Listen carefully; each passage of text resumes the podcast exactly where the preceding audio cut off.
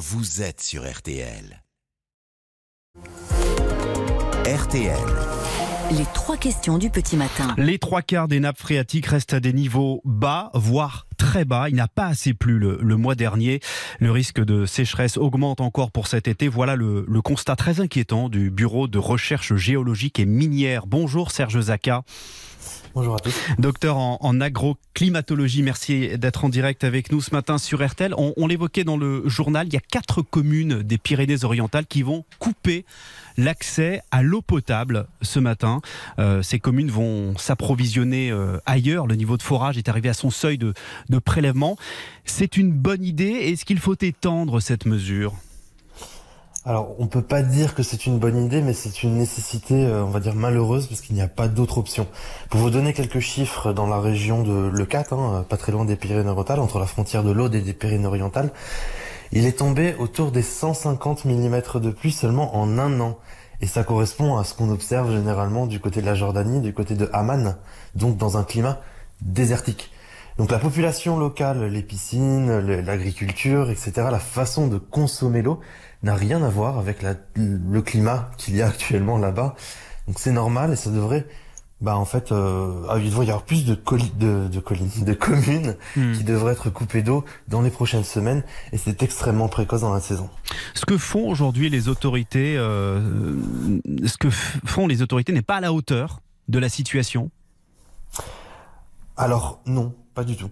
En fait, euh, ça fait déjà depuis trois mois qu'on me pose les mêmes questions pour les Pyrénées-Orientales. Mmh et il n'y a pas de, de, crise renforcée, on va dire, qui a été euh, qui a été actée. On sait très bien que la sécheresse va arriver euh, dans, dans, dans les prochaines semaines, que ça va être encore plus grave, que c'est déjà trop tard pour remplir une phréatique, que les sols agricoles sont à sec. On est en alerte renforcée dans les Pyrénées-Orientales. Hein euh, en crise, je veux dire.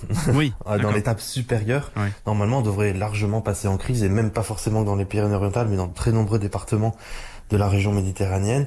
Il faut aller beaucoup plus loin, beaucoup plus tôt. Il faut pas forcément attendre que la nappe phréatique soit à sec parce qu'elle va l'être dans pas longtemps, dans quelques semaines. Et donc il faut prendre ces précautions en amont.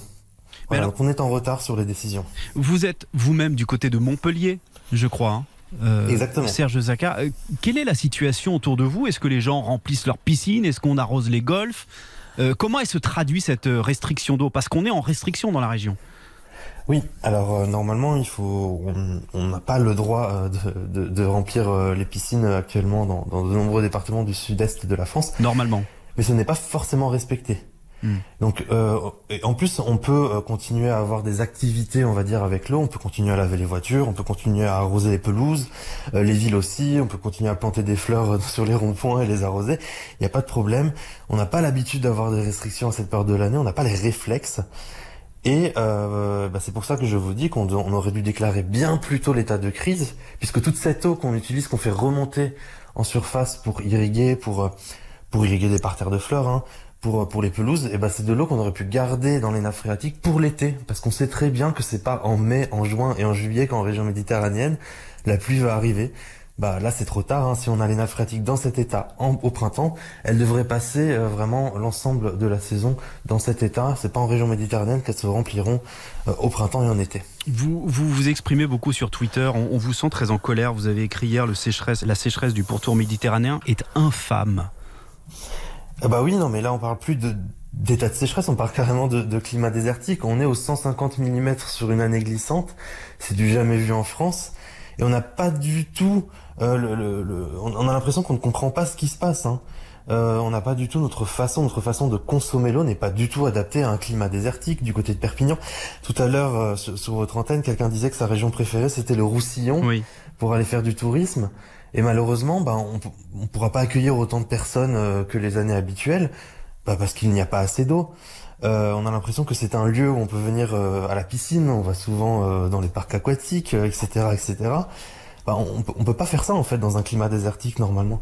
Et, et donc voilà, c'est ce qui me met en colère, c'est que ça fait depuis quatre mois que les scientifiques, le BRGM et d'autres instances alertent sur cette sécheresse, et on est encore en train de se poser la question est-ce qu'il faut passer d'alerte renforcée à crise?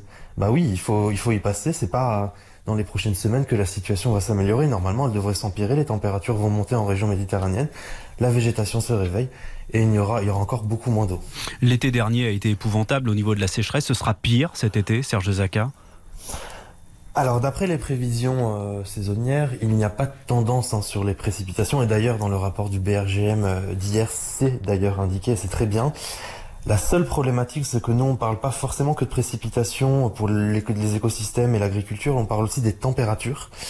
Et là, malheureusement, euh, d'après les, prévisions saisonnières, on devrait avoir des températures beaucoup plus élevées que la norme, mais surtout autour de la région méditerranéenne. Ça veut dire quoi? Ça veut dire déjà que ce sera souvent des précipitations sous forme orageuse, et quand il y a des orages, bah, l'eau ne rentre pas dans le mm. sol. Et deuxième point, c'est quand il fait plus chaud, on a plus d'évaporation et de transpiration des écosystèmes. Et donc ça veut dire encore un indice hydrique des végétaux beaucoup plus bas, une perte en mm. eau plus rapide. Donc les températures, c'est pas forcément bon signe. Par contre, oui, sur les précipitations, on n'a pas de tendance euh, bien définie entre tous les modèles météorologiques. Merci beaucoup Serge Zakia, docteur en agroclimatologie. Merci d'avoir été notre invité euh, une nouvelle fois ce matin euh, à l'antenne de RTL. Bonne journée. Merci à vous. Cette interview est à retrouver sur l'appli RTL.